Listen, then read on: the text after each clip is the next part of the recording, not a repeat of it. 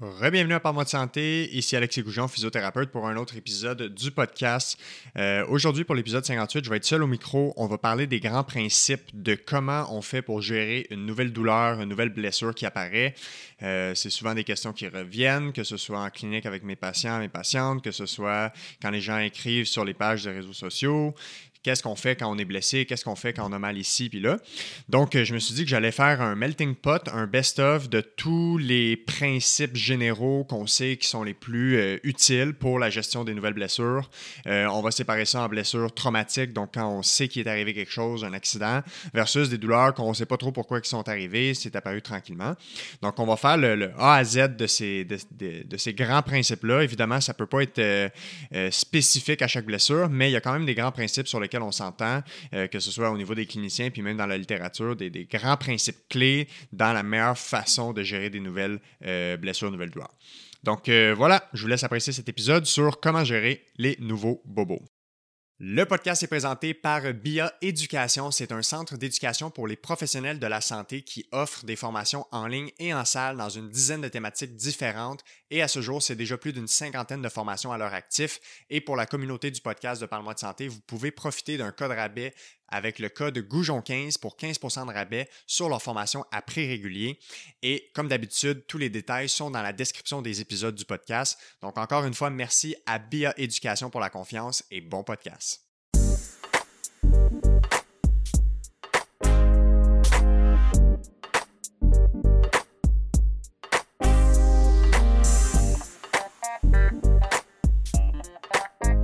Alors, on est parti pour euh, la gestion des nouvelles douleurs, euh, les, grands principes. Je fais deux avertissements en début d'épisode. Le premier, dans l'épisode, je vais présenter des informations qui sont euh, à titre informatif ou à titre informatif plutôt seulement. Ce pas des conseils personnalisés. Comme chaque douleur a ses particularités, c'est difficile de généraliser pour tout le monde. donc, avant d'agir en fonction des informations qui sont partagées dans cet épisode, on devrait consulter un physiothérapeute ou un autre professionnel de la santé qui est expert dans le domaine des blessures et des douleurs. Voilà. Et deuxième avertissement euh, pour la mise en contexte de l'épisode. Aujourd'hui, on parle de douleurs musculo-squelettiques. Donc, il y, a, plusieurs choses qui peuvent se passer dans le corps, des maladies qui amènent des douleurs également, des douleurs physiques. Euh, mais aujourd'hui, comme le physiothérapeute est expert des douleurs musculo-squelettiques, c'est mon domaine, donc on parle vraiment de douleurs musculo-squelettiques. Et pour définir c'est quoi des douleurs musculo-squelettiques, ben, on parle des, des douleurs qui originent de pathologies, de blessures ou de lésions au système musculo-squelettique. Donc on parle de muscles, les tendons, les os, les articulations, les nerfs, euh, etc. Euh, voilà, c'est dit. Donc, on ne parle pas de douleurs causées par des cancers, causées par des problèmes euh, organiques à l'estomac, aux poumons, des douleurs liées aux infections, etc. On ne parle pas de ça ici, on parle vraiment des douleurs musculo-squelettiques. voilà. Donc, avant de se lancer dans les deux grandes catégories, en fait, j'ai séparé l'épisode en deux grosses catégories, mais en introduction, je présente comme trois trois catégories ou trois types de nouvelles douleurs qu'on pourrait avoir. Euh, mais vous allez voir que les deux dernières, je les regroupe pas mal ensemble parce que les principes directeurs sont assez similaires en termes de comment on devrait gérer ça. Donc, premier type de nouvelle douleur, euh, ou on pourrait appeler ça première raison d'avoir une nouvelle douleur, c'est ce qu'on va appeler les blessures ou les douleurs traumatiques. Donc, il y a deux caractéristiques aux douleurs traumatiques. Elles sont soudaines et elles ont un événement déclencheur clairement identifiable. Donc, euh, je suis tombé, euh, j'étais au soccer, puis j'ai reçu un coup. Euh, je jouais au basketball, j'ai sauté, puis j'ai senti une douleur. Je fais un smash au volleyball ou au tennis, puis je sens une douleur à l'épaule. j'ai levé une charge, puis j'ai barré dans le dos. On, on, parle vraiment d'un accident, il y a quelque chose de traumatique. Puis là, évidemment, le trauma, on pourrait le mettre sur un spectre d'allant à un trauma léger à un trauma sévère. Fait qu'un accident accident de voiture avec des tonneaux à 100 km/h, on mettrait ça évidemment dans la catégorie trauma sévère, à la limite trauma extrême, euh, versus, euh, je ne sais pas moi, euh, se lever pour ramasser une boîte qui pèse 10-15 livres puis barrer dans le dos. Bien, évidemment, on n'est pas dans un trauma sévère, on serait dans un trauma léger, même si la douleur qui en suit pourrait être sévère. Donc, puis on, verra aussi que la sévérité de la douleur qu'on ressent est peu ou moyennement corrélé à la sévérité de l'incident déclencheur. Ça veut dire quoi? Ça veut dire que ben, il y a plusieurs personnes qui vont se reconnaître dans la chose suivante, euh, se pencher pour ramasser une charge euh, très légère, comme l'exemple que j'ai donné tantôt, une boîte de 10-15 livres, puis barrer dans le dos, puis avoir un épisode de douleur extrêmement sévère dans les jours suivants. Euh, donc, on peut avoir une douleur très forte, même avec un petit trauma. La même affaire, se cogner un orteil sur un coin d'une porte, ben, ça fait très, très, très mal, mais évidemment, ce n'est pas un grand trauma. Euh, et pour d'autres cas, ben, il y a des gens qui vont avoir des traumas sévères et peu de douleur. Fait il y a des gens qui vont avoir des fractures, ils vont avoir des lacérations, ils vont avoir des déchirures musculaires, des déchirures de, ligaments et euh, peu ou pas de douleur. Donc, tout est possible. Donc, premier type de nouvelle douleur traumatique. Euh, deuxième type, ce serait ce que j'appellerais soudain, mais non traumatique. Ça veut dire quoi? Ça veut dire que euh, la douleur est soudaine, donc c'est apparu très rapidement, soit du jour au lendemain, soit euh, rapidement pendant une journée. Et par contre, il n'y a, pas de, a pas nécessairement de raison clairement identifiable. Il pourrait en avoir une, mais il pourrait ne pas en avoir. Et ce qui est clair, c'est qu'il n'y a pas de trauma. Donc, ce serait quoi un exemple de ça? Ce serait, euh, bon, toute une journée, je sais pas, moi, j'ai fait, euh, j'ai fait du ménage, euh, donc beaucoup penché, beaucoup à genoux, du ménage, etc. Et le lendemain, je me lève avec une douleur au dos soudaine. Donc, la douleur, elle est soudaine, c'est apparu rapidement. il y a un élément déclencheur qu'on pourrait croire, par exemple le ménage la veille, si c'est quelque chose d'inhabituel de faire autant de ménage, mais il n'y a assurément pas de trauma. Donc, il n'est pas arrivé d'accident, je ne suis pas tombé, je n'ai pas reçu de coups, pas de faux mouvements, etc. Et la troisième catégorie qui serait les douleurs progressives. Donc, euh, douleur qui apparaît progressivement, donc c'est absolument pas soudain. Euh, ça s'installe, c'est un peu insidieux de plus en plus, puis à un moment donné, on le remarque de plus en plus. Euh, et également, dans ce type de douleur-là, ça pourrait être avec ou sans raison clairement identifiable. Donc, un exemple de avec raison, ce serait 1er janvier, on s'inscrit au gym, on recommence à faire de la musculation, puis là, tranquillement, pas vite, à chaque semaine, le squat, j'ai de plus en plus mal aux genoux. Donc, il y a un élément déclencheur clair. Je commence à faire du squat avec des charges, euh, mais il n'y a pas de trauma, il n'y a pas d'accident. Euh, et ça peut également apparaître de façon progressive, mais sans raison claire. Fait que j'ai bien beau me creuser la tête, je pense à tout ce que j'ai fait dans les dernières semaines, les derniers mois, et malgré ça, j'ai mal de plus en plus à un endroit dans mon corps, mais je ne suis pas capable d'identifier pourquoi. Donc, les, les, je vais séparer ça en traumatique, puis tout le reste, parce que que ce soit soudain ou progressif, si c'est pas traumatique, donc il n'y a pas d'histoire claire d'accident, de coup, de chute ou peu importe, euh, les principes sont relativement les mêmes par rapport à comment on devrait les gérer. le gros élément qui détermine qu'on doit faire quelque chose de différent, c'est quand il y a eu un trauma clair, donc quand il y a un accident et où on doit se poser la question, ben, j'ai-tu une blessure un peu plus sérieuse euh, que ce que je pourrais croire avoir?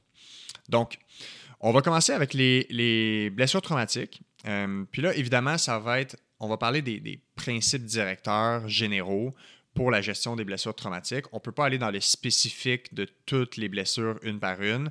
Euh, idéalement, le but dans le podcast, c'est d'avoir des épisodes qui sont entièrement euh, consacrés à certaines blessures. Fait par exemple, les commotions cérébrales sont un exemple de blessure traumatique qui arrive suite à un impact, un coup, quelque chose qui se passe au niveau du corps, de la tête. Et euh, ben, j'ai épisode, des épisodes, trois épisodes en fait complets à ce sujet-là. Donc, ça va être plus pour les, les principes directeurs.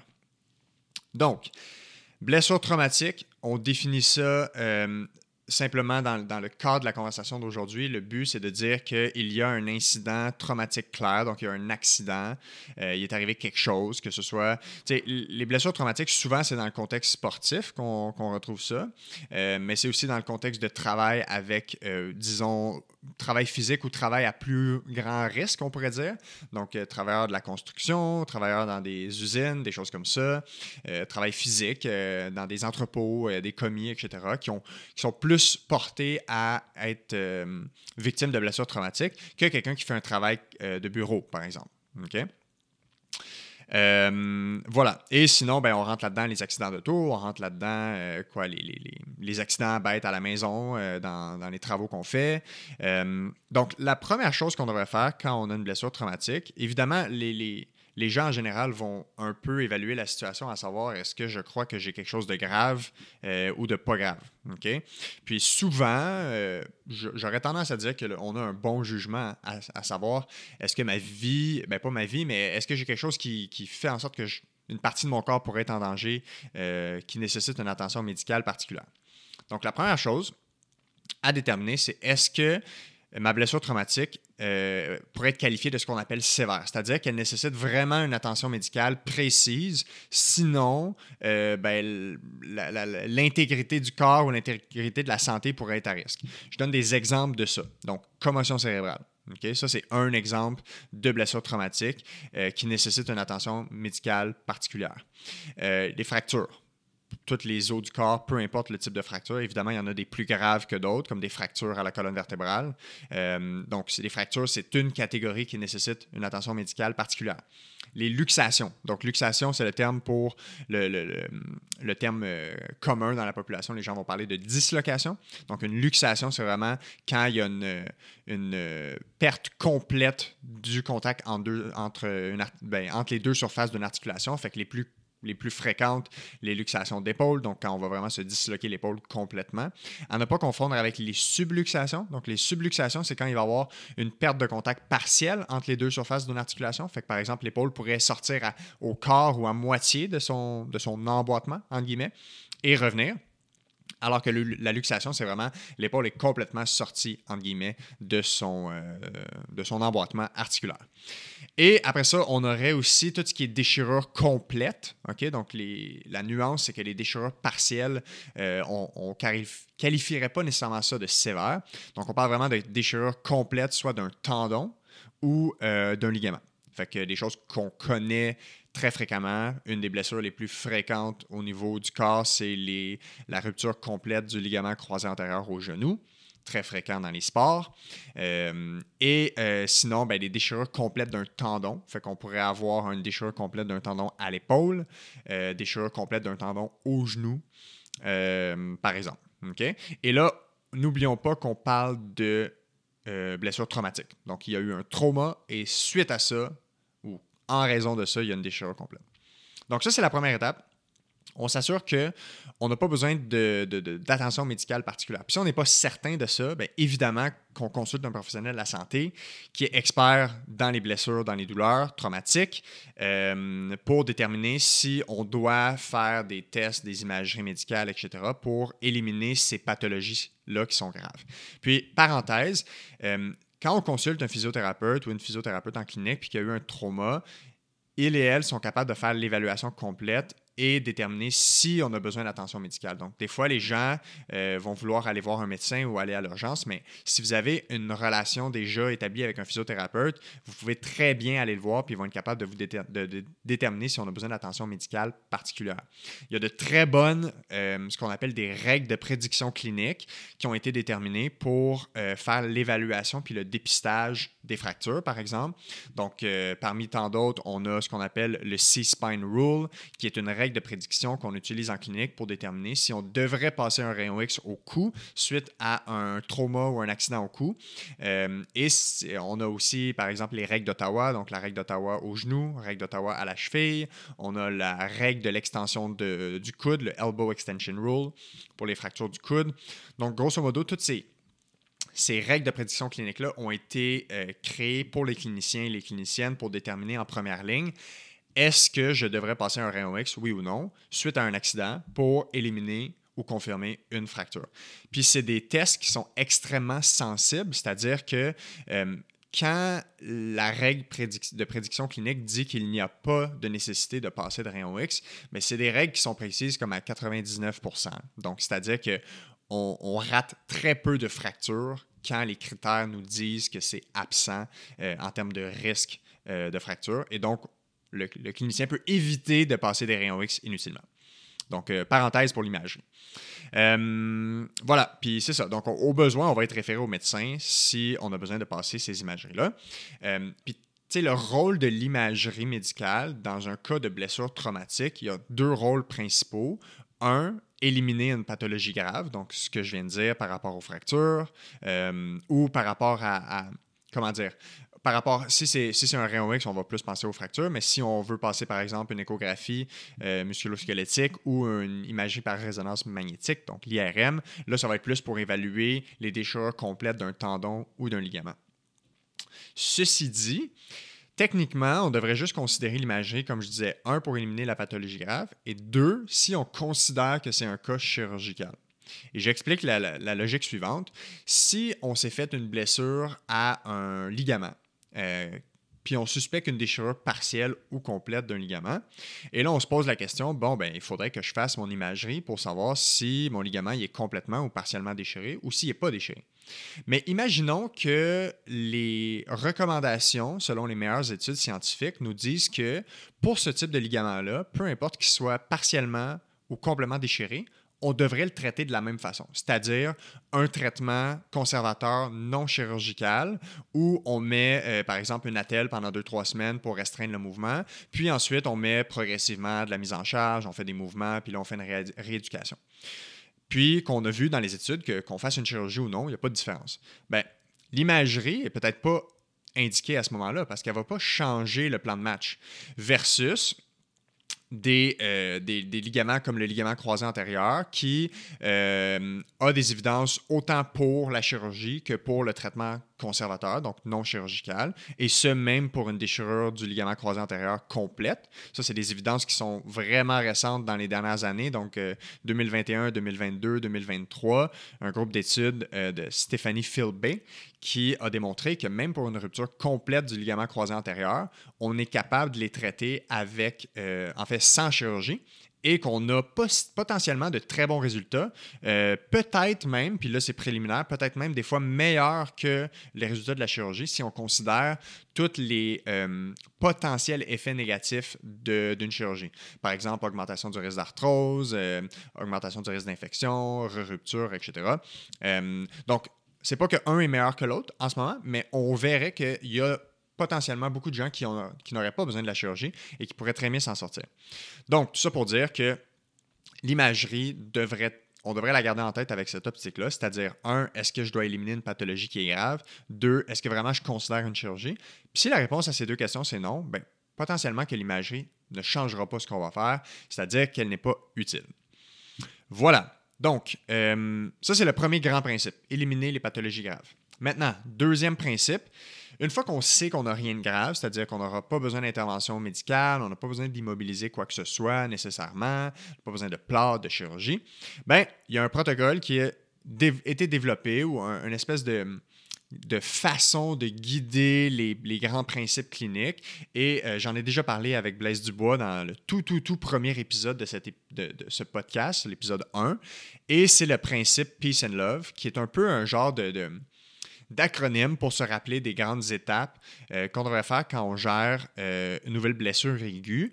Et là, la nuance, c'est que ce, protocole-là a été publié vraiment pour la gestion des blessures aiguës au tissu mou. Donc, ça veut dire quoi les blessures aiguës au tissu mou? Ça veut dire les entorses ligamentaires, les lésions myofaciales, donc déchirures musculaires, ce qu'on appelle les claquages, euh, les lésions myo-aponévrotiques, donc euh, justement les, les euh, lésions à l'appareil musculaire, musculo-tendineux. Euh, donc, techniquement, le Peace and Love n'a pas, été, pas été développé pour, euh, par exemple, un épisode où on barre dans le dos. Mais ceci dit, les, les grands principes clés du Peace and Love, on peut les appliquer à n'importe quelle nouvelle douleur parce que c'est des principes qui sont globaux et qui sont logiques quand on pense à qu'est-ce qu'on devrait faire pour gérer une nouvelle douleur. Donc, on détaille euh, le peace and love. Et le peace and love, grosso modo, on commence ça. En fait, le peace, c'est ce qu'on fait immédiatement. Donc, à partir du moment qu'on a la blessure, euh, il y a cinq étapes qu'on devrait faire ou cinq choses qu'on devrait faire. Donc, peace, P pour protection. La première chose, la protection, qu'est-ce que ça veut dire concrètement? Bien, pour 24 à 48 heures, des fois 72 heures, on devrait simplement arrêter de faire tout ce qui augmente la douleur. Aussi simple que ça. Par contre, ça implique aussi qu'on devrait continuer à faire tout ce qui ne fait pas mal. Donc, par exemple, vous vous êtes viré une cheville ou vous êtes fait un claquage ou vous êtes fait un étirement musculaire, peu importe où, ben, tout ce qui ne fait pas mal, on devrait continuer à le faire. Et en fait, c'est ce qui va aider à même favoriser une meilleure guérison au lieu de complètement tout éviter. On devrait juste arrêter de faire les choses qui font augmenter la douleur. Euh, donc, par exemple, vous êtes viré une cheville, puis votre cheville est complètement enflée, est toute grosse, est bleue, mauve, mais marcher dessus, ça n'augmente pas la douleur, mais vous pouvez marcher dessus. Aucun problème. Si ça augmente la douleur, ben là, 24-48 heures, on va diminuer la mise en charge. Donc, peut-être qu'on va prendre une petite canne, une béquille, euh, une botte de décharge, euh, peut-être qu'on va mettre un bandage, peu importe. il y a plusieurs façons qu'on peut décharger un pied. Mais grosso modo, c'est ce qu'on veut faire. Et le principe clé, c'est que ben, si on arrête de faire ce qui fait mal, en, en aigu, quand il vient d'avoir une blessure traumatique, en général, le message de douleur va être assez fiable. C'est-à-dire que si quelque chose fait mal, c'est que c'est nuisible à la guérison dans l'immédiat. Alors que si quelque chose ne fait pas mal, c'est parce que ça ne stresse pas le tissu et euh, on peut continuer à le faire et ça ne va pas nuire à la guérison. Euh, donc, voilà, le P pour protection. Et ça, c'est 24-48 heures. Hein, c'est pas euh, pendant une semaine. En général, on a tendance à surprotéger après une blessure aiguë. Euh, le E de Peace, c'est pour élévation. Donc, simplement élever le membre, en fait, le, membre qui est blessé. donc, si c'est une jambe ben, classique, on peut prendre un oreiller, des coussins pour élever la jambe. Euh, simplement parce que ça peut, ça va diminuer le gonflement, en, diminuer le gonflement du membre qui est euh, atteint. Euh, évidemment, il y a des choses qui sont plus difficiles à élever que d'autres. Une jambe, c'est assez facile. Mais grosso modo, ça n'a pas un énorme impact, honnêtement, l'élévation, mais ça, ça ne nuit pas, assurément. Puis ça a peut-être un petit effet pour améliorer ça. ensuite, Troisième élément du PEACE, qui est le A, qui est en fait en anglais, qui est Avoid Anti-Inflammatory and Ice, ou Anti-Inflammatory Modalities, qui est possiblement l'élément le plus controversé du Peace and Love, euh, ou qui fait le plus chaser, qui, qui, bouscule le plus les croyances populaires, comme quoi, depuis toujours, on met de la glace quand on se blesse et qu'on prend des anti-inflammatoires quand on a de l'inflammation, parce que euh, l'inflammation est vraiment, euh, comment dire, euh, vu comme le démon, on, a tendance à, craindre l'inflammation beaucoup, alors que l'inflammation, c'est un processus qui, dans la majorité du temps, est normal, bien régulé et nécessaire euh, lors d'une blessure traumatique. Euh, grosso modo, ben, l'inflammation, c'est quoi? Ben, c'est la cascade physiologique qui se passe quand on a une blessure, où toutes les cellules sont recrutées pour aller réparer le problème, donc réparer le bobo. Donc, euh, c'est un peu comme si on avait un pont qui s'était écroulé sur une route et ben, on envoyait tous euh, les gens de la construction pour réparer ce pont-là. Mais euh, il y a de la littérature plus récente dans les dernières années, puis il y a des gens qui, ont commencé à se poser la question est-ce qu'on est nuit à notre cas si on prend des anti-inflammatoires? C'est-à-dire si on bloque le processus normal d'inflammation qui est nécessaire et utile à la guérison des tissus. Et donc, ça remet plus que jamais en doute euh, la nécessité, l'efficacité, voire la sécurité de prendre des anti-inflammatoires quand on a une blessure aiguë, je le rappelle, à nos tissus mous, donc ligaments, muscles, euh, comme je viens de mentionner tantôt. Euh, donc, moi, la façon que j'aborde ça cliniquement, parce qu'on on doit prendre en compte les évidences scientifiques, on doit prendre en compte ce qu'on appelle le risque-bénéfice. Donc, euh, si je fais une intervention, est-ce qu'il y a plus de risques que de bénéfices ou est-ce qu'il y a plus de bénéfices que de risques?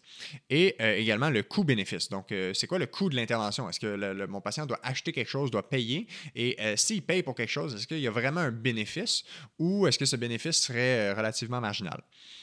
Et euh, donc, cliniquement, la façon que moi j'aborde cette situation-là, c'est que je veux dire aux gens, en général, si vous faites les bonnes choses, c'est-à-dire les principes du PIS que je suis en train de détailler, et qu'on fait surtout l'élément protection, je dirais l'élément protection est probablement l'élément le plus important, c'est-à-dire la quantification de la charge mécanique sur le tissu. Donc, est-ce qu'on continue à mettre de la charge ou on diminue la charge? Quand on fait une bonne gestion de ça, en général, on ne devrait pas avoir trop de douleur. OK? Puis en général, les gens, ils prennent des anti-inflammatoires, surtout pour la douleur, parce que c'est inconfortable, la douleur qu'on a, la douleur inflammatoire suite à une blessure. Ça va élancer, c'est comme lancinant, on repose tout le temps là, il n'y a pas de position confortable. Donc, les gens vont mettre de la glace ou prendre des anti-inflammatoires pour éviter ça. Ceci dit, moi, je suis d'avis que si on fait une bonne protection initiale, 24-48 heures, ben, ça devrait faire la job de calmer la douleur. Et on devrait avoir un contrôle sur le niveau de douleur pour nous permettre de fonctionner au quotidien, faire ce qu'on doit faire pour passer à travers notre journée, travail, tâches, etc. Et bien dormir. Là où j'ai tendance à nuancer puis de, de, comment dire, de partager aux patients mon avis puis de qu'ils puissent utiliser leur jugement, c'est si la douleur, malgré qu'on fasse toutes les bonnes choses, nous empêche de fonctionner au quotidien et ou nous empêche de dormir adéquatement, à ce moment-là, on pourrait considérer de la médication pour euh, gérer la douleur initiale. Puis évidemment, moi je suis physio, c'est pas moi qui est l'expert des médicaments. On devrait consulter son médecin ou un pharmacien. Un pharmacien, en, général, évidemment, on n'a pas besoin d'aller voir un médecin nécessairement pour avoir une prescription de médication euh, très intense. Euh, la majorité des blessures aiguës traumatiques, si on est pour prendre la médication, quelque chose qu'on trouve à la pharmacie avec recommandation d'un pharmacien sera amplement suffisant. Ceci dit, si on est rendu là, euh, la raison pour laquelle je, fais cette nuance-là avec les gens, c'est que euh, un manque de sommeil ou un sommeil inadéquat, c'est très fortement nuisible à la récupération d'une blessure. Donc, je ne sais pas s'il y a des études qui ont comparé ça, mais j'aurais tendance à dire qu'il y a plus d'effets négatifs de mal dormir plusieurs nuits pour la récupération des blessures que de prendre quelques médicaments à très petite dose euh, dans un temps très restreint, quelques jours, pour mieux dormir. Ça, c'est peut-être mon avis clinique. Euh, mais évidemment, on devrait le faire en consultant un pharmacien ou en suivant les recommandations euh, des, médicaments qu'on prend. Et peut-être, je ne le sais pas, mais je lance ça comme ça. Peut-être qu'à ce moment-là, des analgésiques de type euh, acétaminophène seraient plus utiles parce qu'on n'a pas l'effet anti-inflammatoire euh, des ibuprofènes, Advil et compagnie. Mais je ne suis pas pharmacien, fait que voilà. C'est juste une théorie si on pense euh, au fait que peut-être on voudrait réduire la quantité de fois qu'on prend des anti-inflammatoires suite à une blessure. Euh, et la glace est quand même inclus là-dedans parce que la glace a un faible effet anti-inflammatoire, mais a quand même un effet anti-inflammatoire. Euh, ça a surtout un effet analgésique aussi, quoique même des fois c'est remis en doute dans certaines études si la glace a vraiment un effet euh, pour diminuer la douleur. C'est pas, pas spectaculaire. Mais clairement, la, littérature sur la glace par rapport à son effet nuisible est beaucoup plus fragile. Fait que moi, j'ai tendance à. Pas trop tendance à me déranger si les gens mettent de la glace, mais j'ai tendance à leur dire. Est-ce, à, juste leur faire réfléchir si c'est vraiment nécessaire. Donc, se poser la question es-tu capable de fonctionner normalement dans ta journée et bien dormir sans mettre de glace? Donc, voilà pour euh, le, le, A du peace. Euh, s'ensuit le C, donc la compression. Euh, donc la compression, ça peut se faire avec un taping compressif, avec un bandage compressif de la région qui a été blessée. Euh, qu'est-ce que ça fait, la compression? C'est que ça va diminuer la distension des tissus suite à l'inflammation. Donc ça va diminuer la capacité du corps à créer de l'édème, donc de l'enflure. donc assez efficace. Et le E du PEACE, c'est éducation, qui est j'ai dit tantôt que la protection était l'élément le plus important, mais il faudrait mettre pas mal en, première tête euh, égalité avec la compression, euh, avec la protection, pardon, l'éducation. Puis l'éducation dans le PIS, c'est quoi? C'est simplement rassurer les gens, être optimiste, euh, éviter tout ce qui est sur-investigation, sur imagerie, donc de faire plein de tests pour rien, de faire de l'imagerie pour rien, consulter 5-6 spécialistes pour rien, de simplement s'éduquer ou d'avoir l'information sur le fait que si on est optimiste, on fait les bonnes choses, puis qu'on a éliminé toutes les pathologies graves, ben, les choses vont bien se passer si on fait, euh, on applique les bonnes recommandations. Donc, euh, voilà pour le PEACE. Donc, tout ça, le PEACE, ça dure 24-48 heures. C'est pas si long. Peut-être 72 heures dans certains cas. Et euh, le love, donc peace and love, le love, c'est ce qu'on devrait faire immédiatement après le peace. Donc à partir de 1, 2, peut-être 3 jours. Et le love, simplement, le but de ça, c'est de remettre la charge progressivement sur les tissus. Donc, on a été en mode euh, évitement, protection, réduction pendant un, deux, trois jours. Mais là, on se met en mode exposition avec le love. Et ça, on devrait commencer ça immédiatement et immédiatement après le peace, donc 24, 48, 72 heures.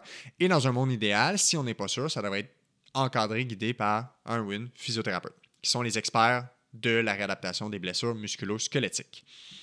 Donc, le L du love, c'est pour load, donc la charge. On veut progressivement remettre la charge. Donc, si on a arrêté de mettre du poids sur une jambe, on va remettre du poids progressivement. Si on a diminué l'utilisation de notre main, de notre bras, on va réutiliser le bras de plus en plus dans les, mouvements du quotidien. Euh, le O du, du love, c'est pour optimisme. On a beaucoup de littérature qui nous démontre, hors, ben, hors de tout doute, qui nous démontre fortement maintenant l'influence de notre vision future de notre condition. C'est-à-dire, est-ce qu'on a une projection négative future ou est-ce qu'on a une projection positive future? Est-ce qu'on a tendance à voir euh, notre blessure comme de façon optimiste, je sais que ça va bien aller, ok, je suis confiant, ou négative, oh là là, là ça va pas être mieux, je vais être resté comme ça toute ma vie, euh, ça va jamais guérir. On sait que l'optimisme est fortement corrélé à une bonne récupération. Donc, c'est un facteur qui module la récupération, autant si c'est positif que négatif. Donc, si on est pessimiste et on est dans beaucoup de pensées négatives de notre blessure, euh, il faut trouver une façon de changer ça. Donc, c'est pourquoi les professionnels de la santé, de plus en plus, s'intéressent à comment, euh, à, dépister un peu le, la, la, la, je dis le mindset, je n'ai pas le mot français qui me vient en tête, mais disons, l'état d'esprit dans lequel on se trouve, s'il est plus positif ou négatif, puis on va chercher à l'influencer de façon positive. J'interromps le podcast une petite seconde pour vous parler du nouvel abonnement scientifique en ligne de BIA Éducation. Vous pouvez avoir 120 articles scientifiques par année euh, en résumé qui se lisent en moins de 5 minutes. Vous pouvez choisir 4 webinaires de votre choix parmi leur banque de webinaires qui est régulièrement renouvelée. Vous avez un programme de fidélité qui permet d'accumuler des points BIA en plus d'un tarif membre sur leur formation. Euh, et jusqu'au 1er septembre, c'est la prévente de leur abonnement scientifique avec un prix fixe pour seulement 125,99. Donc, pour profiter de cette promotion-là, vous pouvez euh, regarder le lien qui est dans la description du podcast. Et comme d'habitude, pour leur formation à prix régulier en ligne, vous pouvez toujours utiliser le code promo Goujon15. Donc ça, c'est LO, Load Optimism. Et V, ensuite du Love, c'est la vascularisation. Vascularisation, ça veut dire quoi? Ça veut dire on active le système cardiovasculaire peu importe la façon, et je vais vous montrer, il y a plusieurs façons de faire ça, pour faciliter la récupération et la régénération des tissus. Donc, vascularisation, comment on peut faire ça? On peut faire du vélo stationnaire, euh, on peut faire euh, de l'elliptique, on peut faire. Euh, puis là, dépendamment qu'est-ce qui est blessé, là, si c'est quelque chose au membre inférieur, blessure, jambe, genou, hanche qui est blessé, bien là, on peut peut-être faire quelque chose qui est un peu plus moindre impact, comme du vélo stationnaire, par exemple. Et même si la jambe n'est pas capable de faire du vélo stationnaire, on pourrait mettre la jambe blessée sur un banc à côté qui ne bouge pas du tout, puis faire du vélo stationnaire à une jambe. Parce que le but de la vascularisation, c'est de créer un effet systémique. Et si on fait du vélo stationnaire, même si c'est à une seule jambe, il va y avoir une augmentation du rythme cardiaque et donc une augmentation de la circulation du sang, vascularisation, à travers tout le corps, euh, même dans la jambe qui est blessée. Donc, euh, l'effet va être systémique, c'est ce qu'on veut.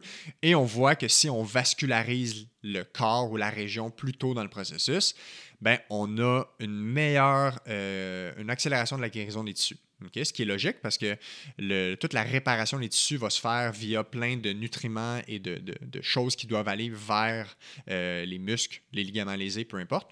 Et euh, qu'est-ce qui transporte tout ça? Ben, entre autres, le sang. Et donc, on veut faire bouger le sang.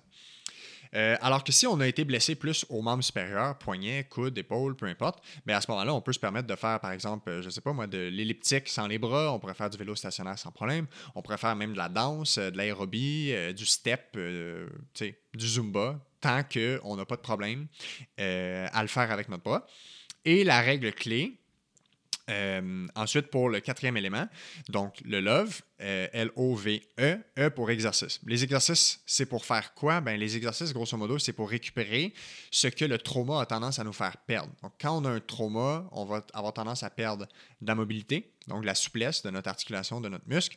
On va avoir tendance à perdre de la force, euh, du contrôle musculaire, de la stabilité, ce qu'on appelle la proprioception, entre autres, donc la, capacité de se stabiliser dans, l'espace, de, de s'orienter dans l'espace. Euh, et également tout ce qui est euh, geste sportif, confiance euh, dans notre geste. Euh, ouais, on pourrait dire ça. comme ça. Donc, L-O-V-E, love. Et ce qui est super important, c'est que quand on fait le love, après 24, 48 ou 72 heures, ben, ce qu'on ajoute progressivement ne devrait pas augmenter nos symptômes tant que ça. Donc, on peut tolérer un, minimum, une légère douleur, légère à modérée.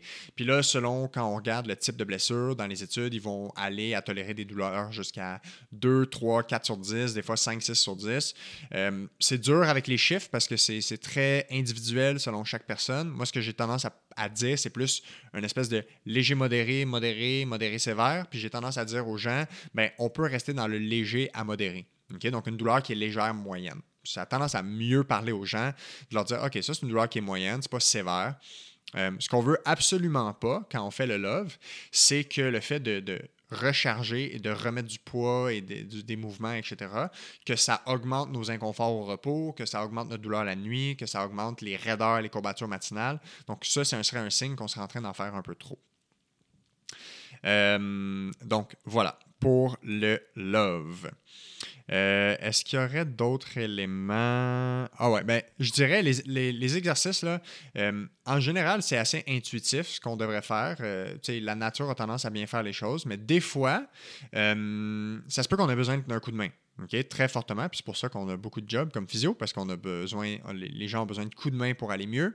Euh, donc, les exercices, idéalement, sont encadrés par quelqu'un qui connaît ça, euh, physiothérapeute, qui est expert dans les exercices thérapeutiques spécifiques pour la réadaptation des blessures, euh, qui vont être capables de donner les bons exercices au bon moment pour la bonne personne. Donc, voilà, c'était le deuxième élément clé, le Peace and Love, protocole à appliquer pour la gestion des blessures, gestion des douleurs aiguës traumatique. Euh, troisièmement, ce que je disais tantôt, c'est que souvent la nature va bien faire les choses. Donc, en général, si on fait les choses qui aident euh, le corps à guérir naturellement, donc je dis la nature fait bien les choses, mais dans la mesure où on aide la nature à bien faire les choses. Ce que ça veut dire, c'est dans la mesure où on fait les grands principes clés importants. donc, il ne faut pas surprotéger, puis il ne faut pas surexposer trop rapidement euh, suite à une blessure. Après 7 à 10 jours, en général, si on a bien fait les choses, la majorité des traumas qui ne sont pas graves, c'est la catégorie dans laquelle on est, euh, devrait être mieux. Donc, 7 à 10 jours, il y a une bonne partie de la guérison euh, qui devrait être faite. Puis, on n'est plus supposé avoir de la douleur au repos, de la douleur sévère dans le jour, de la douleur qui nous empêche encore de dormir. sais, 7 à 10 jours, la majorité des choses devraient être mieux, dans la mesure, encore une fois, où on fait les bonnes choses. Si on a pris plein d'anti-inflammatoires, mis de la glace, on n'a pas protégé ça, on a marché dessus, on a continué à avoir mal, c'est normal que ça ne s'améliore pas significativement sur 7 à 10 jours. Mais si on a fait les bonnes choses et c'est pas mieux en 7 à 10 jours, ben là, ça veut dire que probablement que cette blessure-là a besoin d'un coup de pouce pour aller mieux. Et là, on ne devrait pas tarder avant de consulter son ou sa physiothérapeute. Euh, puis, je parlais tantôt des, exercices, donc les, grands principes d'exercice quand on doit revenir après une blessure traumatique. Euh, la première chose, j'en ai parlé, on devrait retrouver la mobilité. Fait que si c'est une cheville qui a perdu de la mobilité, euh, on doit faire des exercices pour retrouver la flexibilité de la cheville. Puis, en général, c'est assez simple. On doit identifier la direction qui a perdu de la souplesse, puis on doit travailler progressivement cette souplesse-là. Après ça, on doit travailler tout ce qui est force, contrôle musculaire, stabilité musculaire, stabilité articulaire. Fait que des exercices qui nous permettent de récupérer ça. Euh, ensuite, on a tout le volet qui est euh, plus comme nos mouvements fonctionnels et nos mouvements sportifs. Fait que ça veut dire quoi? Ça veut dire s'il y a des gestes du quotidien qu'on appelle des mouvements fonctionnels qu'on n'est pas capable de faire ou qu'on a perdu la capacité à faire, exemple, se pencher, se mettre accroupi, aller chercher quelque chose dans les armoires, euh, pas mal les, classiques auxquels je pense là, que les gens vont rapporter comme étant problématiques, ben, on doit pratiquer ces mouvements-là progressivement, de plus en plus, avec une dose au début qui est relativement faible, puis ensuite on augmente la dose. Pourquoi? Ben, pour retrouver la mobilité, la force, la confiance dans ce mouvement-là. Et un peu le même principe, si on a euh, des gestes sportifs qui ont été affectés par notre blessure, donc par exemple, si on est un joueur de soccer puis on, a, perdu la capacité à faire de la course, des sauts, des changements de direction, des accélérations, des décélérations, on est un joueur de tennis puis on on a été limité dans notre capacité à faire des services, des coups droits, des revers, des amortis, des smash, peu importe, même juste la marche en général, la randonnée. On identifie les mouvements euh, ou les gestes sportifs qui sont euh, affectés. Et on pratique ces gestes sportifs-là de plus en plus progressivement. Donc, on a tendance à euh, fractionner les gestes sportifs. Fait par exemple, comment on fait pour, si le but ultime, c'est de faire un sprint au soccer, ben, comment on fait pour fractionner ça à sa plus simple expression? Donc, avant le sprint, il faudrait être capable de courir avant de courir, il faudrait être capable de marcher vite. Avant de marcher vite, il faudrait être capable de marcher. Avant de marcher, il faut être capable de mettre du poids égal debout. Puis avant de mettre du poids égal debout, il faut être capable de mettre un petit peu de poids. Donc, tu sais, si on a été en béquille et qu'on n'a pas mis de poids, ben on va commencer par mettre partiellement du poids. Après ça, mettre du poids complet. Après ça, on va marcher régulièrement. Après ça, on va marcher vite. Après ça, on va tenter de courir. Mais quand on commence à courir, on va faire peut-être, euh, je sais pas moi, une minute de course, une minute de marche. Après ça, on va intégrer peut-être des, des sauts. On va commencer des sauts à deux jambes, ensuite à une jambe. Donc, juste grosso modo, de fractionner tous les gestes sportifs à leur plus simple expression, puis de faire la progression vers le geste complet. Euh, Même principe si on pense à un, joueur de tennis. S'il doit être capable de faire un coup droit au complet à sa force normale ou sa force maximale, ben le coup droit, ça implique autant un geste technique au niveau du bras que autant un jeu de pied au niveau des jambes. Donc, euh, on pourrait commencer à faire le geste au niveau euh, donc statique, donc simplement sur place, faire des coups sur euh, un mur, un mur d'école, peu importe. Et après ça, on va augmenter la force, l'amplitude. Après ça, on va intégrer avec un déplacement du corps. Donc, voyez un peu le principe, là, on peut, on peut si on est capable de décortiquer nos gestes sportifs, on est capable de les ramener à leur base, si on veut, et de construire progressivement vers le geste complet qui doit être fait. Et à ne pas négliger, il faut retrouver la confiance dans le, autant dans les mouvements fonctionnels de notre quotidien que dans les gestes sportifs. Donc, un des meilleurs prédicteurs de retour au sport euh, qui vivent un succès, c'est la confiance que le retour du sport va vivre un succès. Donc, ça a l'air niaiseux comme ça, mais si tu as tout fait de ton sport avant de retourner à la compétition, puis que ça a bien été, tu vas avoir confiance que ça va bien aller lors de la compétition. Alors que si tu n'as pas fait tous tes gestes sportifs, tu n'as pas été mis dans les mêmes situations de jeu, le même niveau d'intensité, le même niveau de force, d'accélération, etc., euh, alors là, ça va amener un doute. Donc, il faut vraiment retrouver la confiance dans le geste sportif, dans le sport, dans la situation de jeu, avant de retourner au sport complètement. Et la, retrouver la confiance dans ces mouvements-là, c'est une des choses les plus importantes et euh, qui va probablement être un bon prédicteur si on va avoir des récidives. Puis un parallèle hors du sport, c'est les gens qui ont eu un épisode de mal de dos en se penchant. Ils vont fortement, souvent perdre la confiance ou la ils vont, en fait, c'est n'est pas nécessairement juste la confiance, c'est que ça vient avec la crainte, de la peur, mais l'antipode de ça, c'est la confiance à faire quelque chose sans crainte. Donc, ce que je veux dire, c'est que si on a eu mal au dos en ramassant une charge, ben, on va être très réticent à ramasser des charges. Et la pire chose qu'on pourrait faire, c'est éviter de ramasser des charges. Puis là, de se dire, à partir de maintenant, je fais plus de faux mouvements parce que mon dos s'est blessé en penchant. Euh, c'est la pire chose à faire. Il faut réhabituer notre corps à le faire progressivement et surtout, il faut reprendre la confiance à soulever des charges. Et oui, c'est possible de rééduquer ça à 100%, il n'y a aucun problème, il faut juste le faire de la bonne façon. Puis des fois, on a besoin d'être encadré. Surtout si on a beaucoup de crainte. OK. Euh, alors, euh, peut-être juste avant de conclure, dans les blessures traumatiques, le dernier, le dernier point clé, ce serait que en général, quand on parle de blessures au tissu, mou, donc euh, ligaments, les tendons, les muscles, ben, ligaments et muscles, OK, restons là-dedans. Euh, puis, à la limite, même les os, les fractures, le, temps de guérison des tissus, ça a tendance à être entre quelque part entre 4 semaines et 12 semaines, OK, pour la majorité des tissus, pour la majorité des blessures. Euh, donc, on peut être confiant de dire que, puis là, ça dépend si c'est des entorses plus légères, 4 à 6 semaines, souvent les tissus sont, reconstruits, et des entorses plus sévères, euh, on parle plus de 6, 8, des fois 12 semaines. Ça peut varier selon le type des tissus. Les os ont leurs particularités, les tendons ont leurs particularités, etc. Euh, mais c'est des, temps de guérison moyens qu'on pourrait considérer. Euh, par contre, la douleur puis certaines limitations qui ont été amenées par la blessure peuvent perdurer plus de temps que ça plusieurs mois même des fois. Ça veut dire quoi? Ça veut dire après huit semaines, notre entorse légère ou modérée est probablement guérie en termes de qualité des tissus. Les tissus sont reconstruits, mais il pourrait rester encore de la douleur et il pourrait rester encore de la perte de flexibilité dans certaines directions ou de la perte de force. OK? Donc, il ne faut pas, faut pas penser que tant que la douleur est là, la blessure est encore là. Souvent, la blessure est guérie avant que la douleur s'en aille complètement. Puis, il faut juste s'assurer qu'on fasse les bonnes choses au bon moment, dans le bon ordre, sans paniquer. Donc, on doit continuer à faire les choses qui nous ont aidés à s'améliorer. Même si après deux, trois mois, il y a encore de la douleur à la cheville après un entorse, on doit juste continuer à faire les choses euh, pour s'améliorer. Donc, on doit continuer à faire des exercices, continuer à travailler tout ce dont j'ai abordé.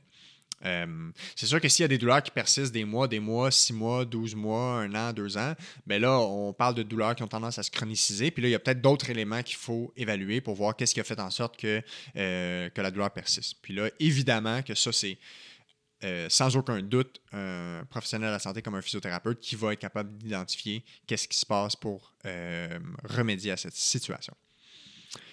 voilà, donc je crois que ça fait, ben, ça fait le tour pour les points que je voulais partager pour les blessures euh, traumatiques. Euh, et on va enchaîner avec euh, les blessures non traumatiques ou les, blessures plus progressives.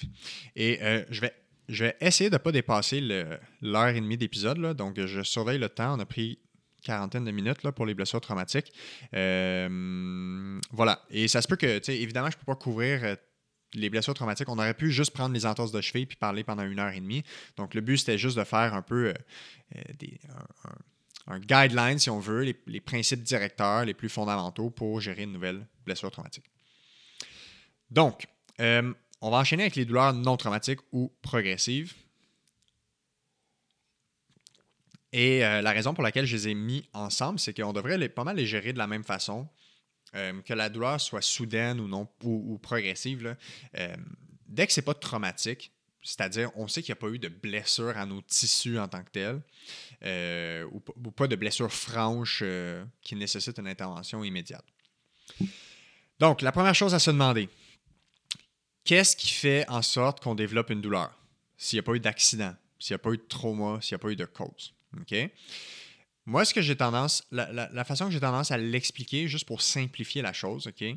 Parce que c'est très complexe répondre à la question pourquoi on développe une douleur, mais on peut essayer de simplifier ça à la chose suivante.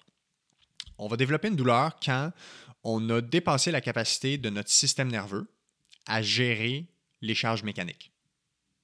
Donc, aussi simplement que ça. Puis après ça, on va aller dans les nuances où on, va essayer de déterminer c'est quoi les, les, un peu plus les détails à ce niveau-là. Donc, qu'est-ce que ça veut dire? On a dépassé la capacité du système nerveux à gérer les charges mécaniques. C'est quoi le système nerveux? Ben, le système nerveux, c'est notre cerveau, notre moelle épinière, notre corps, donc les nerfs. Donc, c'est autant le système nerveux périphérique que central. OK? Euh, et les charges mécaniques, c'est quoi? Ben, c'est l'ensemble des choses qu'on fait dans une journée qui mettent de la tension sur nos tissus. Donc, ça va de charges mécaniques très légères comme être assis, marcher, faire la vaisselle, faire du ménage, faire du lavage, à des charges mécaniques très élevées comme pratiquer un sport, sauter, euh, quoi d'autre, s'entraîner, cumuler du volume d'entraînement jour après jour. Si, euh, et c'est ça, donc on va avoir de la douleur quand on dépasse la capacité du système nerveux à gérer ces charges mécaniques-là. Mais ça ne veut pas nécessairement dire qu'on a automatiquement une blessure en tant que telle. Si on compare la capacité du système nerveux à un verre d'eau, donc le verre d'eau serait cette capacité du système nerveux, ben, on pourrait dire que tu vas avoir de la douleur quand ton verre d'eau est en train de déborder. Donc quand, l'eau est plus grande que le volume du verre et ça déborde. Donc là, il y a deux raisons qui peuvent expliquer pourquoi ton verre déborde. Option 1, il y a trop d'eau dans ton verre. Donc, simplement, le verre déborde parce qu'on a rajouté trop d'eau. Ça, c'est option 1. Option 2, il n'y a pas plus d'eau dans mon verre. J'ai la même quantité d'eau qu'à la normale, mais mon verre, il a rapetissé. Donc là, vu que mon verre est rendu plus petit, là, ça déborde. Pourtant, je n'ai pas rapetissé, en fait, je n'ai pas rajouté de l'eau dans mon verre. Et l'eau, c'est quoi? Ben, l'eau, c'est euh, la charge mécanique. Donc, si on fait cette métaphore-là, le verre, c'est la capacité du système nerveux. Et on a dit qu'on va avoir une douleur quand la capacité du système nerveux a été dépassée par les charges mécaniques. Bien, l'eau qu'on met dans notre verre, ce sont les charges mécaniques. Donc, deux options. Il y a trop de charges mécaniques pour la même capacité de ton système nerveux. Donc, il y a trop d'eau dans le verre, ça déborde. Option 2, tu n'as pas plus de charges mécaniques, donc tu as encore la même quantité d'eau, mais là, la capacité de ton système nerveux est plus petite. Donc, ton verre a rapetissé. Puis là, la question, c'est comment ça se fait que mon verre peut rapetisser? Qu'est-ce qui amène un verre à être rapetissé? Donc, c'est-à-dire, qu'est-ce qui diminue la capacité du système nerveux à s'adapter ou à tolérer, euh, à gérer les charges mécaniques? Et là, on pourrait partir sur une heure et demie, mais grosso modo, n'importe quoi qui fragilise notre système nerveux. Donc, des choses comme le sommeil, sommeil non récupérateur, un sommeil sous-optimal, un sommeil moins bon qu'à la normale, OK? Euh, des choses comme le stress, autant le stress psychologique que physiologique. Donc, euh, stress chronique répété ou période aiguë de stress, assurément, ça va fragiliser notre système nerveux. Euh, notre humeur, donc nos émotions, Est-ce qu'on est dans une période où on vit beaucoup d'émotions plus négatives? Est-ce que c'est une mauvaise période? Est-ce qu'on est en train de vivre des conflits interpersonnels, euh, des deuils, peu importe? Euh, l'humeur, assurément, affecte notre système nerveux et donc la capacité de notre corps et de notre système nerveux à tolérer les charges mécaniques. Euh, même des choses aussi simples que notre, niveau d'alimentation ou notre alimentation générale, notre quantité d'activité physique, etc. Donc, tout ça, ce sont des facteurs qui peuvent faire, euh, qui peuvent moduler la grosseur de notre verre d'eau. Et donc, à chaque jour, on se lève avec une grosseur X d'un verre d'eau, puis on peut euh, absorber une quantité X d'eau. Et dans une semaine, c'est la même chose, dans un mois, c'est la même chose, dans une année, c'est la même chose.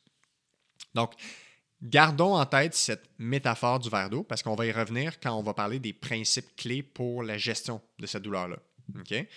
Euh, voilà. Et, en général, les gens, quand, quand je parle de ces éléments-là, des fois, les gens ils peuvent être comme OK, je comprends pas trop pourquoi le sommeil, le stress, l'humeur, ça peut jouer euh, sur notre douleur, euh, pourquoi on pourrait se blesser.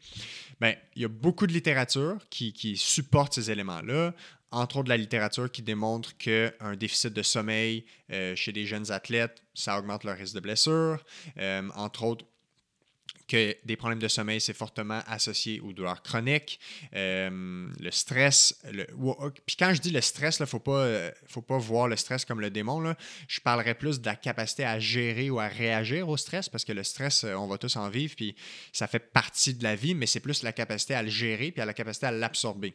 Donc, est-ce qu'on a les outils pour le gérer ou est-ce qu'on est complètement absorbé, submergé par le stress? même chose pour l'humeur, puis le stress psychologique qu'on vit.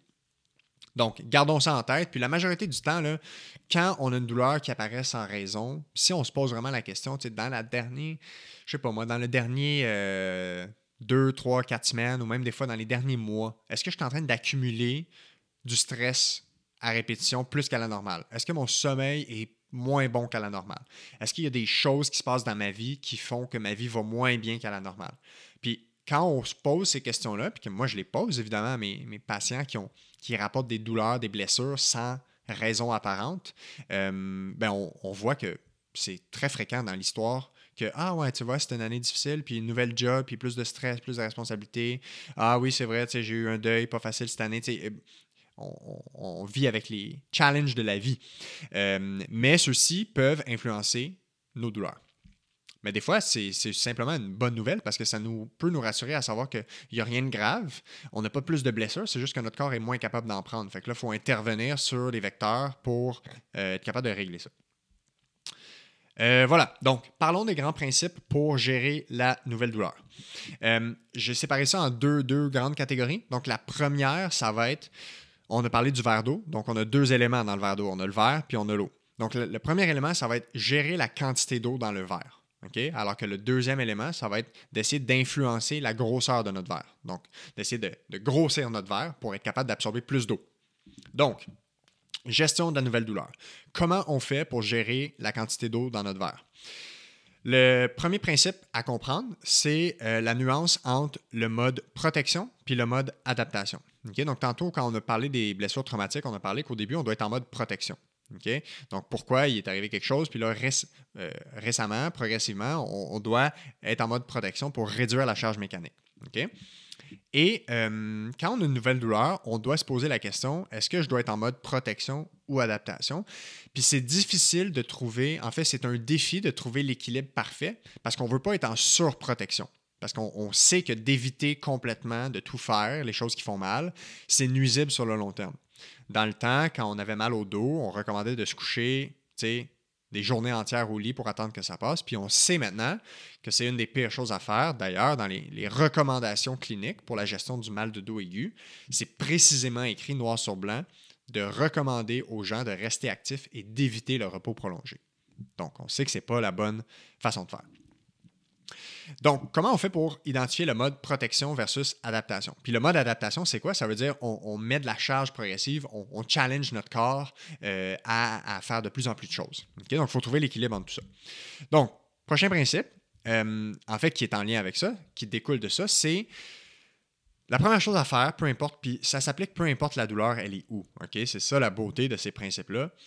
il faut identifier, en fait, on essaie d'identifier soit des positions, des mouvements ou des activités, tâches, euh, sport, activité physique, peu importe, qui augmentent la douleur.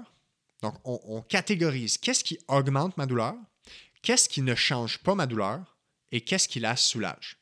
Puis là, je vais prendre un parallèle avec les maux de dos parce que c'est très prévisible, les maux de dos, honnêtement. Euh, croyez-le ou non, mais on peut facilement placer les maux de dos, la majorité des maux de dos, peut-être 8 à 9 sur 10 mal de dos, on peut les catégoriser dans certains éléments déclencheurs clés qui irritent la douleur. Fait qu'exemple, vous avez mal au dos.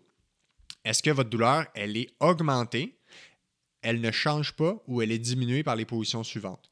Quand tu es assis longtemps, quand tu es debout longtemps à faire de la cuisine, quand tu vas prendre une marche, quand tu vas faire de la randonnée, quand tu montes, tu descends les escaliers, quand tu conduis, quand tu es assis un bout puis tu te relèves, quand tu te lèves le matin. Identifier les positions, les mouvements, les activités qui augmentent la douleur, qui ne changent rien et qui la soulagent. Et là, après ça, une fois qu'on est capable d'identifier ça, ben, la logique initiale, c'est de faire la chose suivante. On fait plus de ce qui fait pas mal, on fait encore plus de ce qui soulage, puis on réduit temporairement ce qui augmente la douleur. C'est simple comme ça. Donc, si votre mal de dos, il est pire quand vous êtes assis longtemps, quand vous vous penchez, quand vous faites des tâches avec le dos rond, l'aspirateur, vider la vaisselle, plier le linge, mettre les souliers, s'habiller, mettre les pantalons le matin. Puis quand vous faites la cuisine, vous êtes correct. vous êtes debout, ça va bien, tant que je me penche pas, pas trop pire. Puis, hey, quand je vais marcher, là, ça me soulage. C'est fou, j'ai mal au dos, je vais marcher, je suis mieux. Ben là, pendant les premiers jours, puis peut-être même une à deux semaines, maximise la quantité de marche que tu as dans ta journée, quitte à en faire plus souvent, mais moins longtemps. Essaie de favoriser du temps debout. Donc, si tu es un travailleur assis de bureau, ben, trouve-toi un bureau assis debout ou essaie de trouver une façon de travailler debout ou d'alterner à tout de moins. Si ce n'est pas possible, ben, mets-toi une alarme pour te lever le plus souvent possible. Euh, peut-être que tu vas changer ta posture assise pour pas avoir le dos rond trop longtemps parce que tu as déterminé que quand je m'assois avec le dos rond, en ce moment, c'est ça qui irrite ma douleur. Et ben, temporairement, ben, on fera un peu moins d'aspirateur, un peu moins de lave-vaisselle, un peu, moins de ménage, puis on va juste trouver des façons de faire ces tâches-là un peu plus debout. Donc, ça, ce serait une façon intelligente et euh, utile et efficace de gérer une nouvelle douleur au dos. Euh, et j'insiste sur le fait de réduire plutôt qu'éliminer les activités, les positions qui sont douloureuses. On ne veut pas les éviter complètement. On veut juste les réduire. Peut-être on les modifie un peu comment on va les faire. On veut trouver une façon de les faire qui va réduire la douleur. Et parallèlement à ça, on veut faire ce qu'on appelle des activités de transfert. Et ça, c'est surtout important pour les gens qui euh, ont une douleur dans leur sport. Donc, par exemple, si vous êtes coureur, euh, coureuse, puis que vous avez mal au genou quand vous courez, puis que vous ne pouvez pas courir en ce moment, la pire chose à faire, ce serait d'arrêter de courir complètement et de rien faire d'autre, de ne pas transférer cette charge-là. Qu'est-ce qu'on pourrait faire en attendant? On pourrait peut-être faire de l'elliptique. Peut-être que l'elliptique, c'est correct. On pourrait peut-être faire du vélo. Peut-être qu'on pourrait faire du rameur. Peut-être qu'on peut faire de la musculation. Euh, peu importe, on veut trouver une activité de transfert. Si votre activité, c'est la marche habituellement ou la randonnée, puis en ce moment, ce n'est pas possible, mais vous pouvez essayer de réduire cette quantité-là. Puis si même en réduisant, ce n'est pas possible, là, on va essayer de transférer ce niveau d'activité-là ailleurs. Aller faire du kayak, aller faire du canot, aller faire euh, euh, du, vélo, peu importe. Et des fois, on n'a pas le matériel pour le faire, mais essayons d'être créatifs. On veut rester actif en transférant le niveau d'activité physique ailleurs, temporairement. C'est vraiment temporaire, ces éléments-là. Et pourquoi c'est utile de faire ça? C'est qu'on maintient la capacité du corps à euh, faire des contractions musculaires, à être actif, à bouger. Et on a parlé tantôt dans les blessures traumatiques que la vascularisation était utile. Bien, on veut maintenir ça aussi pour notre santé générale et pour, euh, rester actif malgré la blessure ou la douleur euh, actuelle. Le prochain principe directeur, c'est de fractionner les activités, euh, surtout ceux qui sont problématiques. Donc, exemple, si la course à pied est l'activité qui déclenche les douleurs, ben, au lieu de retirer la course à pied complètement. Ce qu'on va faire, c'est qu'on va réduire drastiquement la dose. Donc, si tu es habitué de courir, je ne sais pas moi, trois fois semaine, 10 km, ben, tu pourrais aller courir presque chaque jour ou 5-6 fois semaine, puis juste courir 1 km ou 2 km. Ou d'aller courir 3-4 km, mais tu vas faire de l'alternance entre la marche et de la course. Et ça, ça va être plus utile que d'arrêter complètement jusqu'à attendre que ça revienne parfaitement. Ça, c'est une des plus grosses erreurs qu'on fait. Si X fait mal, on va avoir tendance à enlever X, à couper, complètement, puis on va attendre que ce soit parfait avant de retourner. Puis là, des fois, on retourne, puis là, oh, la douleur est encore là, mais c'est parce qu'on n'a pas, pas, euh, n'a pas préparé notre corps à revenir à ce niveau d'activité physique-là.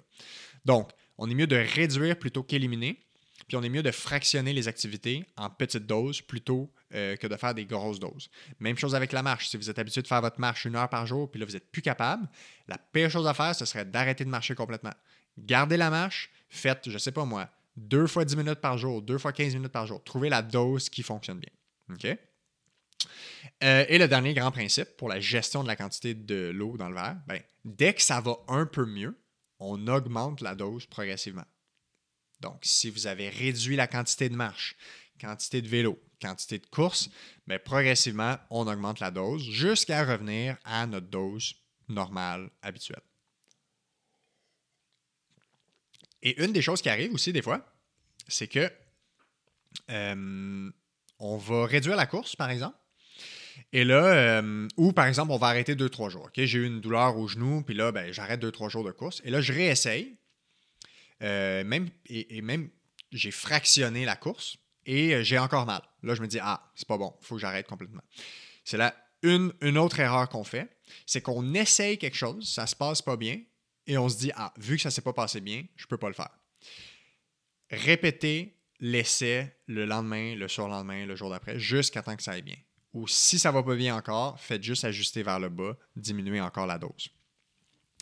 Euh, c'est une des erreurs qu'on fait. Puis un des parallèles que je fais, c'est quelqu'un qui se dit bon, j'ai essayé de reprendre la course puis j'ai eu mal donc j'ai arrêté. Puis là ça fait une semaine que j'ai rien fait.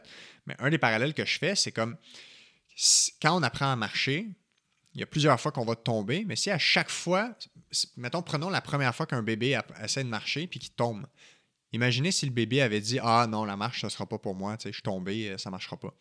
Mais ça a l'air niaiseux comme comparatif, mais c'est la même chose. Si la course n'a pas bien été la première fois, mais on ne dira pas Ah non, la course, n'est pas pour moi, pour cette douleur-là, ça ne marche pas. C'est juste aujourd'hui, ça n'a pas marché, on réessaie demain, on ajuste la dose. Donc c'est un peu, euh, des fois, il y a du essai-erreur à ce niveau-là.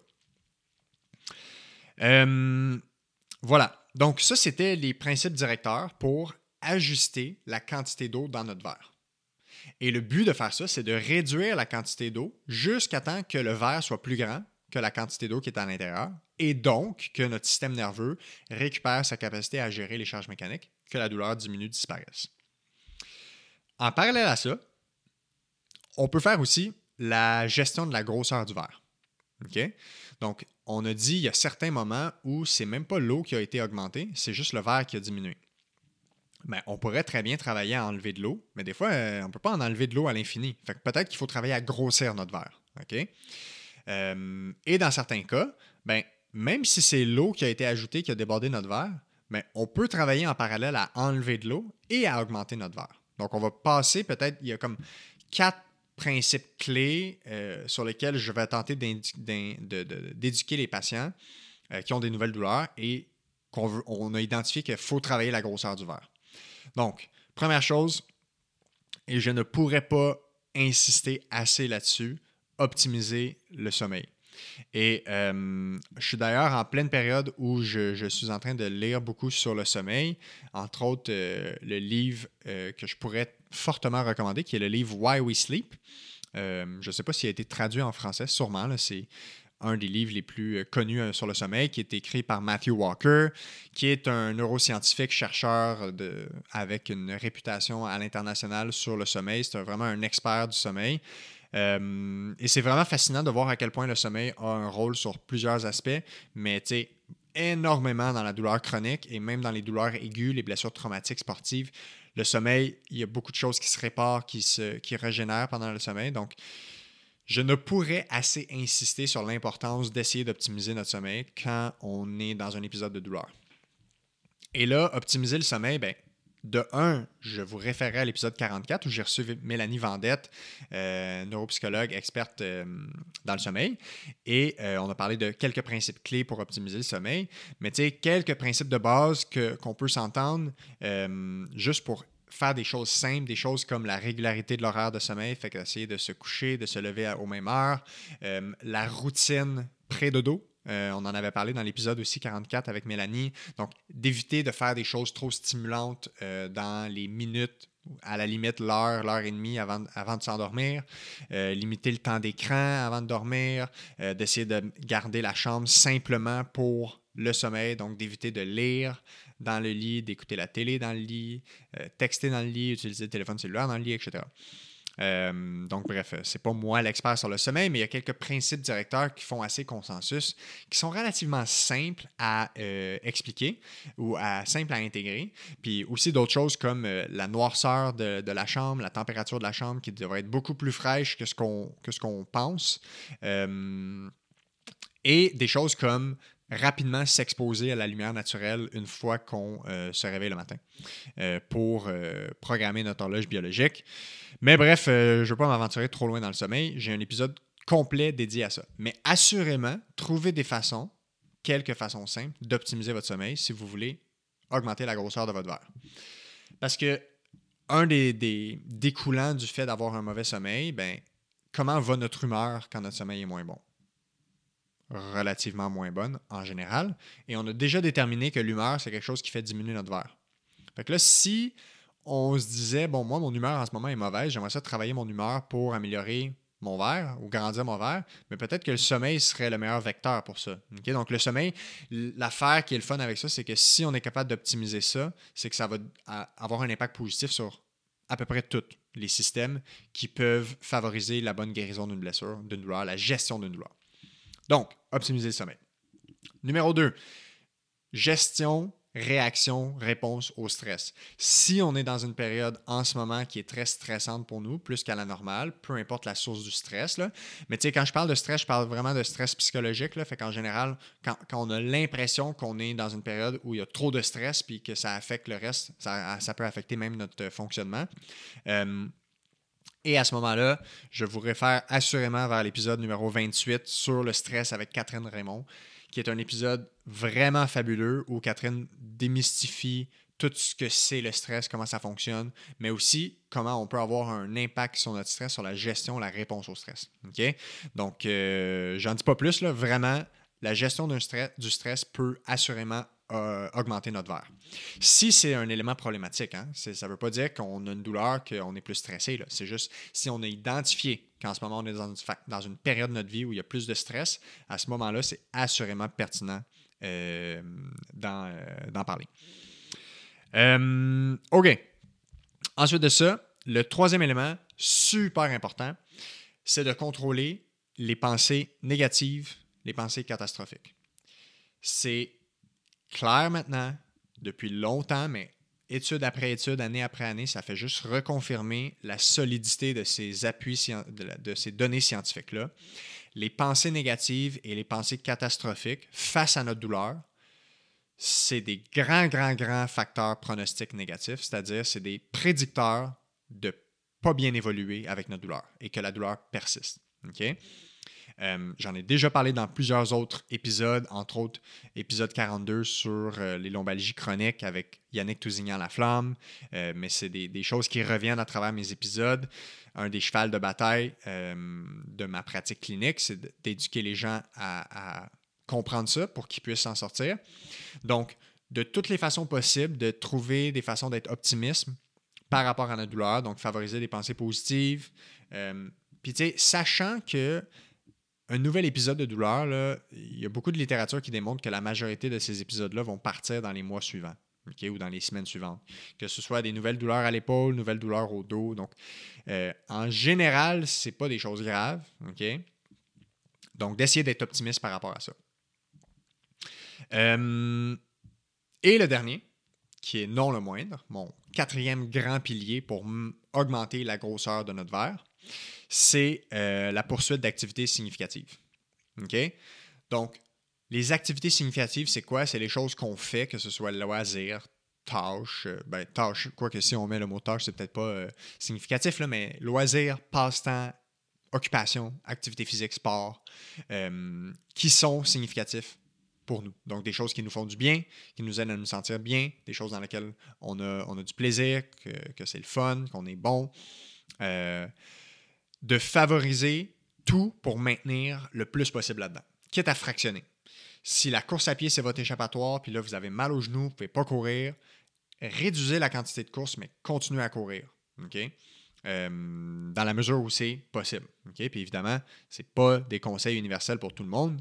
Il y a des, beaucoup de moments où on doit consulter quelqu'un, euh, mais d'essayer de maintenir les activités significatives lorsque possible. Dans un niveau de douleur qui est adéquat, évidemment, mais ça, c'est entendu parce que dans tous les principes pour gérer la nouvelle douleur, on s'entend sur le fait qu'on ne veut pas faire des choses qui augmentent, qui, amènent des douleurs modérées sévères. Mais si on reste dans des douleurs qui sont légères, légères, modérées, de l'inconfort, c'est pas si pire, on est quand même capable de dormir, on est dans une zone qui est adéquate pour que le corps puisse s'adapter.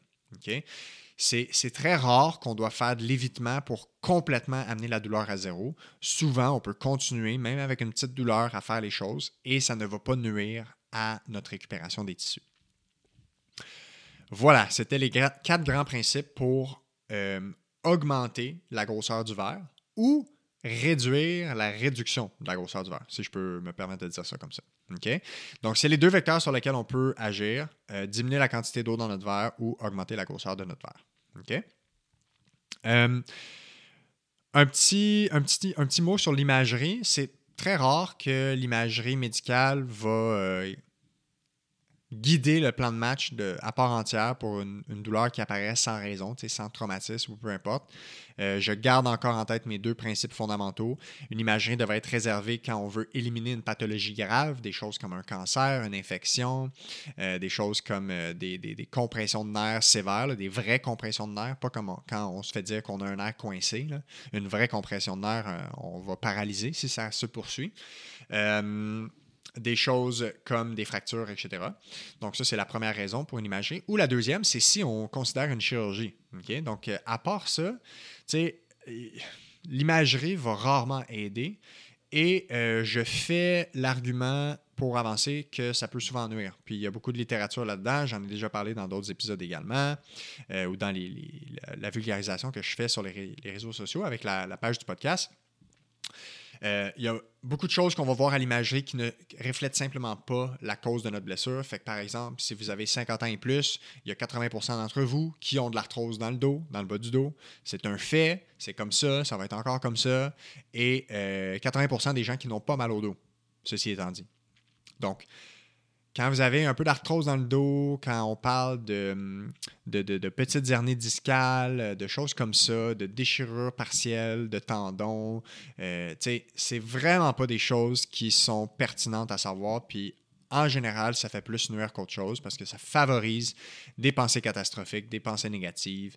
Euh, et voilà. Donc, euh, très rare que l'imagerie médicale est un, game changer, si on peut dire, pour la gestion d'une nouvelle douleur qui est apparue sans, raison. Ceci dit, médecins, physiothérapeutes et autres professionnels de la santé qu'on consulte en première ligne sont outillés pour déterminer si on a besoin d'imagerie ou non. Et dans la mesure du possible, on utilise les guides de pratique ou les meilleures recommandations pour guider si on a besoin d'imagerie. Euh, un une parenthèse sur la médication, je parlerai pas mal des mêmes principes euh, quand on veut gérer une nouvelle douleur que ce qu'on a fait en, blessure traumatique, c'est-à-dire est-ce que vous êtes capable de dormir pas pire quand même, ça affecte pas trop votre sommeil? Est-ce que vous êtes capable de quand même fonctionner au quotidien, de faire votre vos tâches, de faire votre travail, tout ça, sans trop affecter? Euh, si la réponse c'est oui, en faisant la bonne gestion avec les principes que j'ai mentionnés, ben, probablement qu'on peut se passer de médication. Il euh, y a il y a évidemment des moments où la médication est très utile pour la gestion des douleurs. Euh, je crois qu'en général, on en prend trop, mais ceci est peut-être un, avis éditorial de ma part. Euh, voilà. Euh, deux derniers points. Premier point. Quand est-ce que je devrais consulter un physio si j'ai une nouvelle douleur? C'est quoi des indices de consulter un physiothérapeute?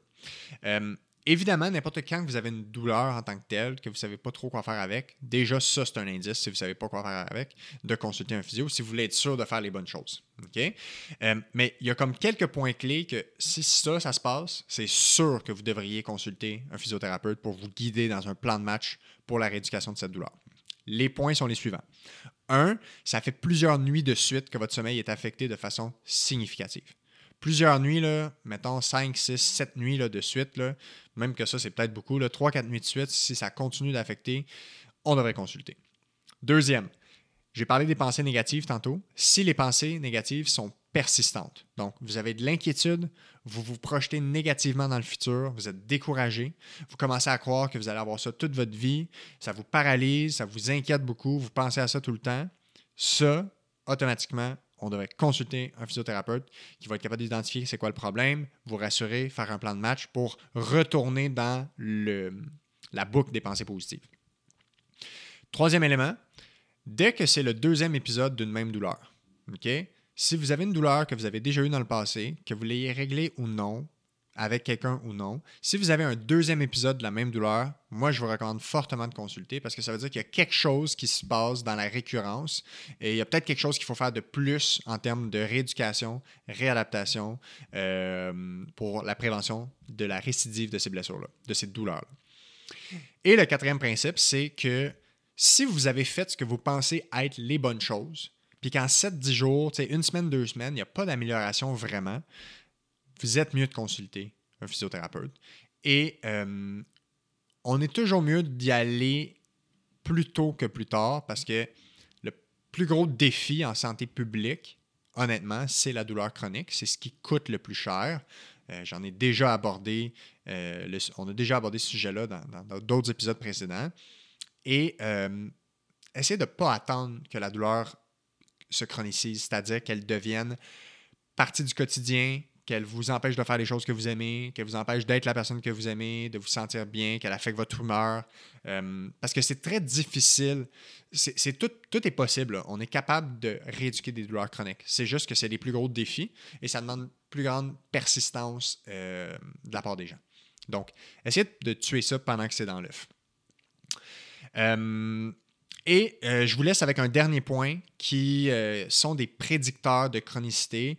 Donc, c'est-à-dire que dans les études euh, qui s'intéressent à savoir quand quelqu'un commence à avoir une douleur ou est au début d'une douleur, c'est quoi les facteurs qui peuvent prédire que ça va mal évoluer? C'est-à-dire que ça va rester ça va rester là pendant plusieurs mois versus ceux pour qui ça va s'améliorer. Et il y, a cinq grands facteurs qui ressortent très fortement dans la littérature. Il y en a plus que ça, mais il y en a cinq vraiment faciles à identifier. Euh, premièrement, un niveau de douleur très sévère initial. Donc, si vous avez un niveau de douleur qui est très, très, très sévère pour vous initialement, peut-être que c'est mieux de consulter plus vite que plus tard parce que c'est un des facteurs qui a été associé avec euh, une douleur qui persiste. Le deuxième élément, c'est un niveau de fonction qui est sévèrement affecté. Ça veut dire quoi, ça? Ça veut dire que normalement, vous êtes capable de fonctionner à 100% faire toutes les choses que vous voulez. Puis là, en ce moment, vous êtes juste capable de fonctionner à 10, 15, 20% 50% C'est-à-dire que le quotidien devient l'enfer, le travail devient l'enfer. Ça, c'est un facteur qui est associé à des douleurs qui persistent. Euh, donc, mieux vaut consulter si c'est le cas. Troisième élément, l'auto-efficacité à la douleur. Donc, c'est quoi l'auto-efficacité à la douleur? C'est la capacité à faire face à l'adversité malgré la douleur et être capable d'accomplir nos buts dans la vie, de faire notre quotidien, de, quand même, malgré la douleur, faire les choses qu'on est supposé faire. Si on n'est pas capable ou on n'a pas une grande confiance à faire ces choses-là, on devrait consulter parce qu'on est à risque de chroniciser. Quatrième élément, si on a la croyance que ça ne va pas aller mieux. Donc, quand vous êtes avec vous-même, vous avez une douleur, puis vous vous dites, moi, là, je pense pas que ça va aller mieux, je pense que ça va juste aller de pire en pire. Donc, cette pensée négative-là, on devrait consulter parce que c'est un prédicteur de pas bien évoluer. Et le cinquième et dernier événement que j'aurais peut-être pu mettre en premier, parce que c'est un des plus euh, documentés dans la littérature, c'est les comportements d'évitement et de peur en lien avec la douleur. Fait que ça veut dire quoi? Ça veut dire qu'à cause de la douleur, et de la peur que ça nous amène, on va avoir des comportements d'extrême évitement. Fait tout arrêter, complètement arrêter de bouger, euh, complètement éviter de se pencher, rester au lit, euh, vraiment des comportements extrêmes où on va complètement éviter la douleur par peur d'avoir mal.